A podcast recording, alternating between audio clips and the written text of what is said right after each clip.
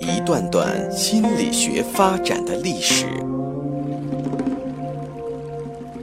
一个个或有趣生动的故事，向大家展示人类行为情绪的原因，最终理解我们自己，认识自己。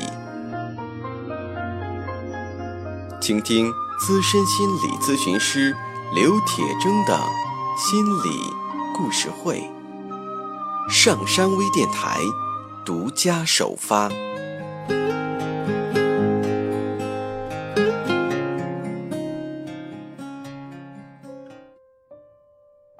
你好，欢迎收听今天的心理故事会，我是心理咨询师刘铁铮。从今天起，我会在我的微信公众平台“铁铮心理”中，就大家的问题进行解答。今天给大家读一篇文章的节选，是关于嫉妒的。嫉妒总是被人提及，我们可以在文学作品中找到丰富的与之相关的文献，大量对嫉妒及其运作模式的描述。不过，直到几十年前。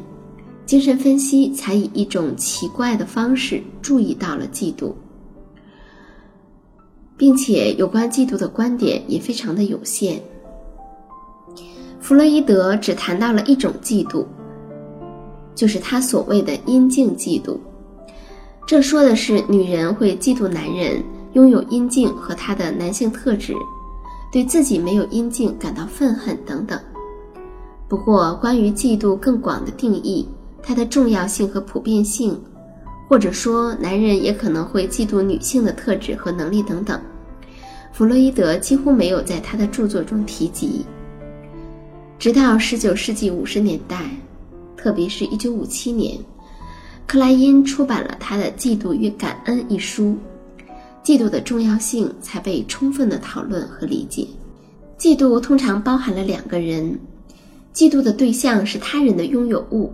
或他人的能力、成就、个人特质等等，它或多或少的包含了破坏的性质，至少是对他人好的能力的敌意，即使这有可能没有被识别。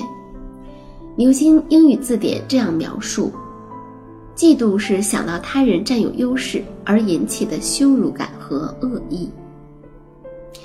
通常，嫉妒看似与贪婪有关。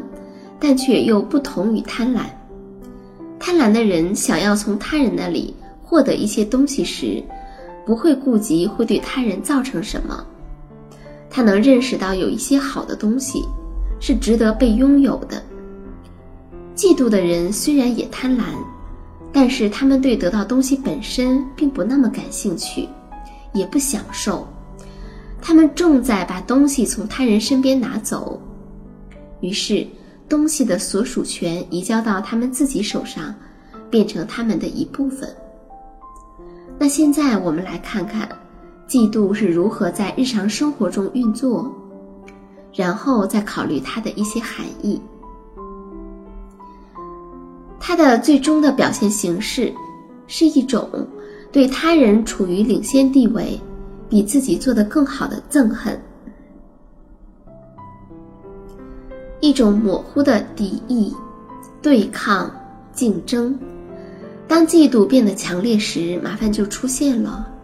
例如，它会导致持续吹毛求疵的批判或暗讽的评论，或者以另一种形式：嫉妒的人从不觉得他人有任何值得赞美的地方，也不能看到别人的任何价值，还总是对人产生怀疑。啊，是啊，这很好，不过。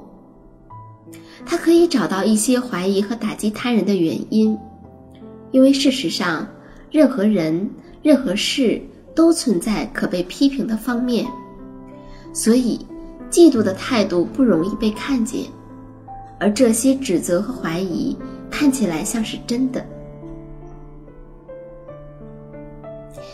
嫉妒的另一种表现形式则更容易被看到，当嫉妒公然的导致了一种决心。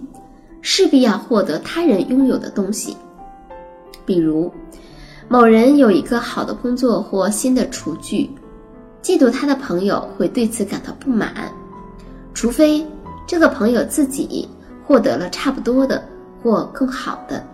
当然，这种心态比较像是一种自负的野心。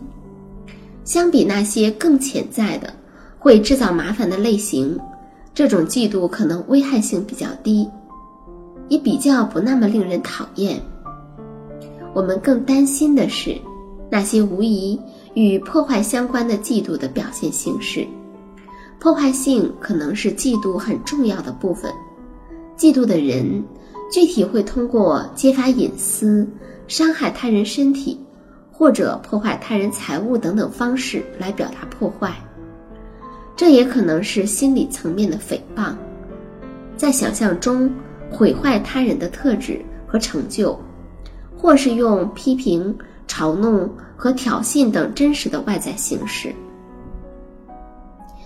挑衅是一个不可思议的破坏者，通常在青少年身上，或者在精神分析的治疗中。都能够看得见。我们可以看到，当嫉妒的人他会嫉妒别人宁静的智慧和平和的心智时，以至于开始刺激和惹怒他人，直到他人失去了原有的平静。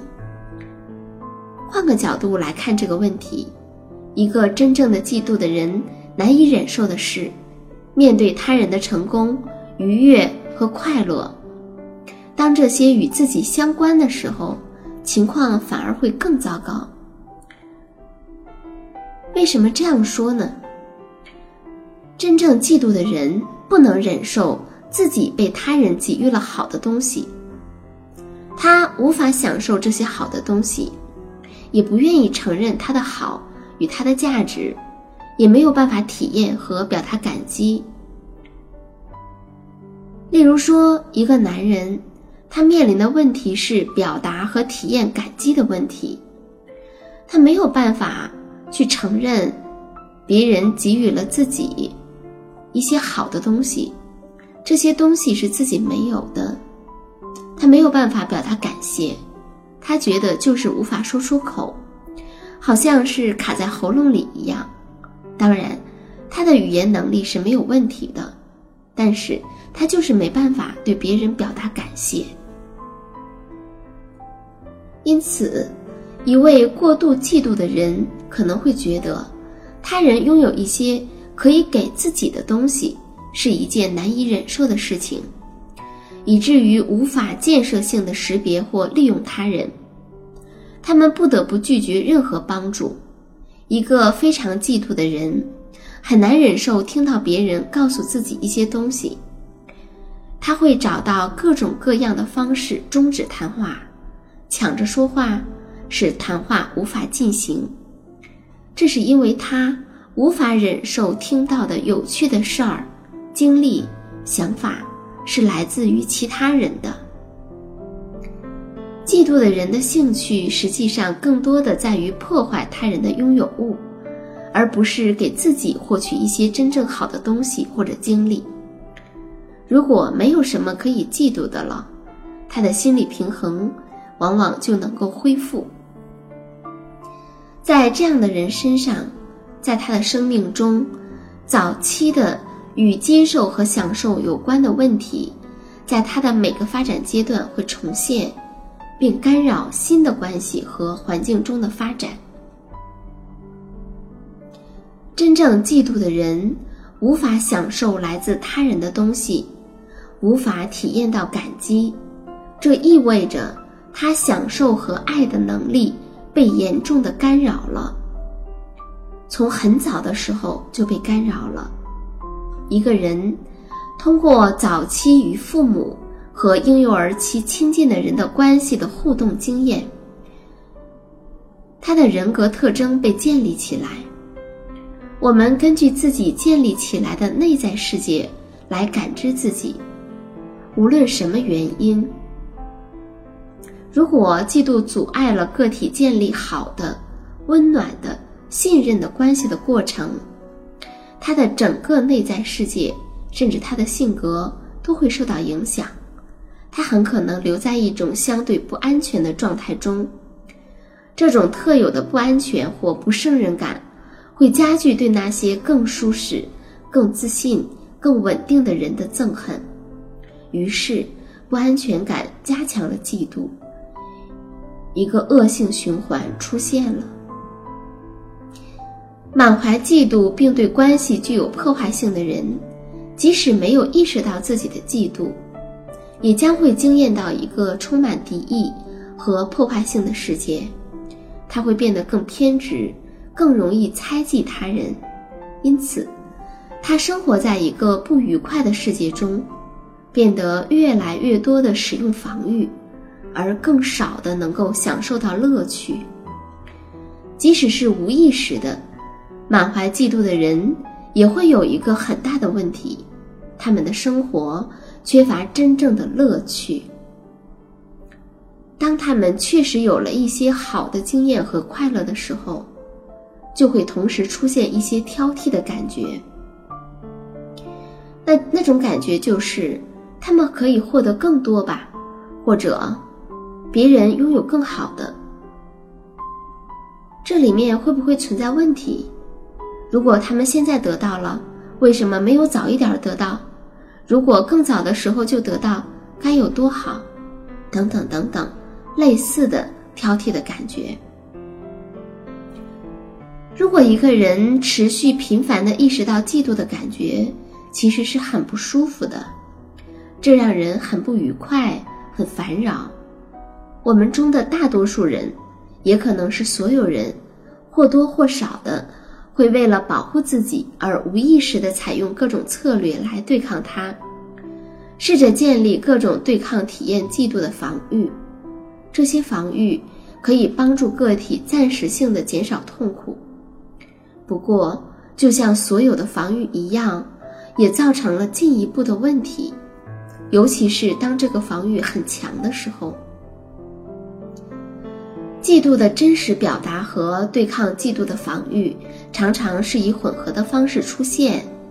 人们通常不太可能去区分是嫉妒性的攻击还是对抗嫉妒的防御。有另一种类型的防御，它们出现在日常生活中，那就是为了避免体验到太多嫉妒的方式时，理想化那些引发嫉妒的人。某些人身上有一些好的特质让我们嫉妒，而嫉妒的感觉让我们很难受。那怎么样避免去体验到这些嫉妒呢？就是去把它理想化。被理想化后的他人是如此的美丽，或是如此的有能力，又或者已经做出了如此杰出的工作，以至于他与自己之间的差距是如此之大。两个人显然没有可比性，这样就使得具有潜在嫉妒的人处在一种免于暴怒的位置。有些人固守着这种状态，好像在担心，一旦如果嫉妒性或批判性的想法出现，就会发生一些他们无法接受的事件。这种防御的另一种表现是，个体倾向于贬低自己。认为自己没有什么东西可给的，很穷，很受限制。通过这种方式，他也加大了自己与他人之间的距离。比如说，我这么差劲的人，怎么可以和其他人在任何方面相提并论呢？于是也就不会感觉到嫉妒了。这类防御可能与某种程度的受虐、安抚。阿谀奉承非常的接近，无论是这两种的哪一种，其实这样的防御是难以起作用的。事实上，它可能会让人变得自以为是，或者更抑郁，感到没有价值，放弃希望。事实上，开始沉浸在这种状态中，会让事情变得更差劲，而要脱离这种状态，也变得非常的困难。另一类，我们有所触及的防御，和特殊的贪婪有关。对于那些学习和吸收信息有困难的人来说，尤其重要。有些人，他们在做心理咨询或心理治疗的时候，看上去具有高度的合作性，显得通情达理。但是，随着治疗的继续，也许会发现，他们真正在做的，并不是对诠释的回忆和理解，也不能表达意义，去咀嚼并消化信息。他们似乎在做一些别的事情。看上去，他们非常快的就表达了同意。他们在倾听的时候，好像吞下了别人的全部观点。他们用非常快的方式接管了他人，但是他没有办法体验到自己被给予了一些好的、可以消化的东西，也没办法知道这些好的东西是来源于其他人的。这个人可能因此变得很有帮助，甚至也让人嫉妒。他没有办法辨别这些东西是来自于别人的。而当他囫囵吞枣地咽下去的时候，就好像这就是他的。他们只是接管了别人，于是这样的方式避免了体验到嫉妒。而这类防御与学习障碍有关，也与早期的喂食困难，甚至是厌食症有关，与性冷淡也有关系。当嫉妒的人。不是意识到自己的嫉妒，而是试着去激起他人身上的嫉妒，这通常是无意识的、隐约的或明显的让别人意识到自己特殊的品质或能力，从而激起别人的嫉妒。这可能是一种很深的性格特征。当然，这会造成更深的问题，因为这样的人专注于他人的竞争、敌意和嫉妒。他们在感到优越的同时，也会感到威胁。在下一次的故事中，我们将会通过一个真实的案例，让大家更多的了解嫉妒。那么，今天的故事就先讲到这里，我们下一期的心理故事会再见。